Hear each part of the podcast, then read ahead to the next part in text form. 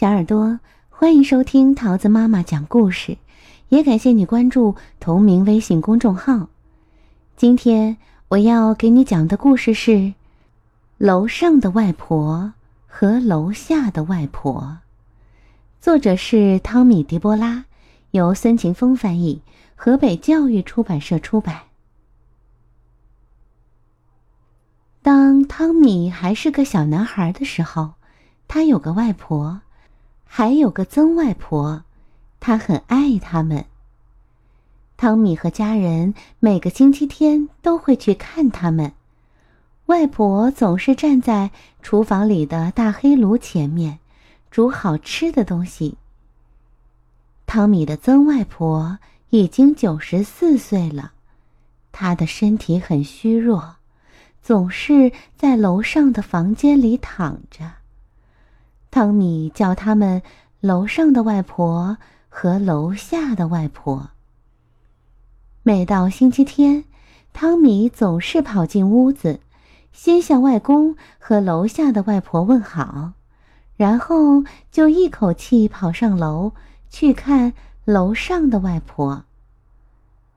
楼上的外婆总是会这么说：“来，自己拿糖吃啊。”每次汤米打开衣柜上的针线盒，里头总是会有薄荷糖。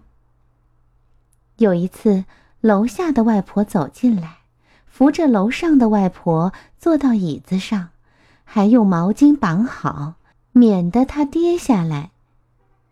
汤米问：“为什么楼上的外婆会跌下来？”楼下的外婆说。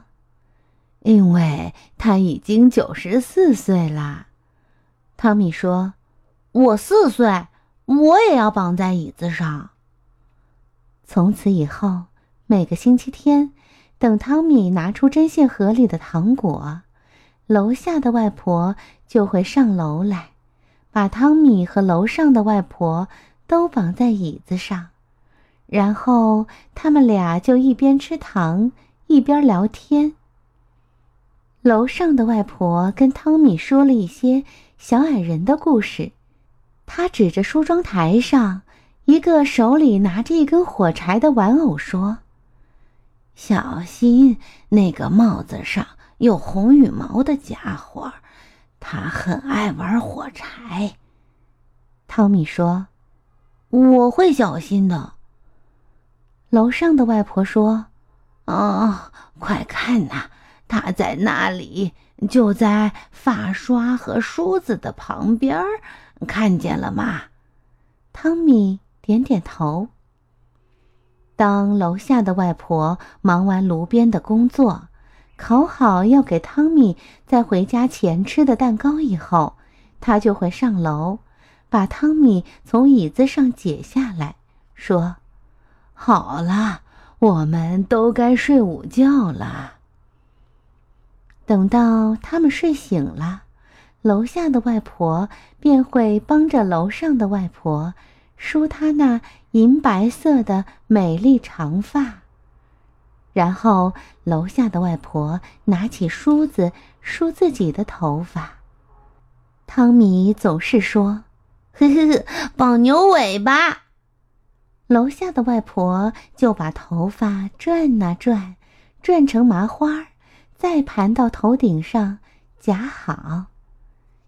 有一次，汤米的哥哥跑到楼上来，刚好看见楼上的外婆躺在床上，头发披散在肩上，他立刻跑开了。哥哥说：“她好像巫婆。”汤米说：“才不是，她很美。”每当外公大喊。去吃冰淇淋喽！汤米和哥哥就跟着外公去冰淇淋店。有时候，爸爸和舅舅也会一起去。他们回来的时候，常常正好是楼上外婆的点心时间。于是，汤米端着托盘，把牛奶和饼干送到楼上。有一次。爸爸帮全家人拍家庭录像，拍到楼上的外婆和楼下的外婆时，汤米便站在他们俩的中间。有一天早上，汤米刚睡醒，妈妈就走进来告诉他：“楼上的外婆昨天晚上去世了。”汤米问：“什么是去世啊？”妈妈回答：“就是他再也不能和我们在一起了。”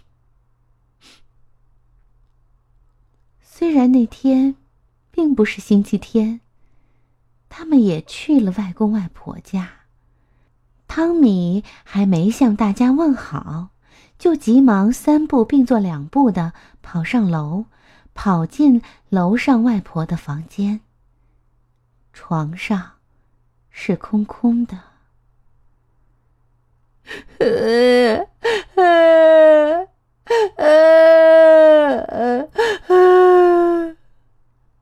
汤米哭了起来。他问妈妈：“楼上的外婆永远都不会回来了吗？”妈妈温柔地说：“不会了。不过，每当你想起他，他便会回到你的记忆里。”从那天起，汤米就只叫楼下的外婆“外婆”了。几天以后，有个晚上，汤米醒来，看着窗外的星星。忽然，有一颗星星从空中滑落，他跳下床，跑到爸爸妈妈的房间。汤米说：“我刚刚看到一颗星星掉下来。”妈妈说：“那也许是楼上外婆给你的亲吻呢。”很多年过去，汤米长大了，楼下的外婆也老了，总是躺在床上，就像以前楼上的外婆那样。后来，她也去世了。有天晚上。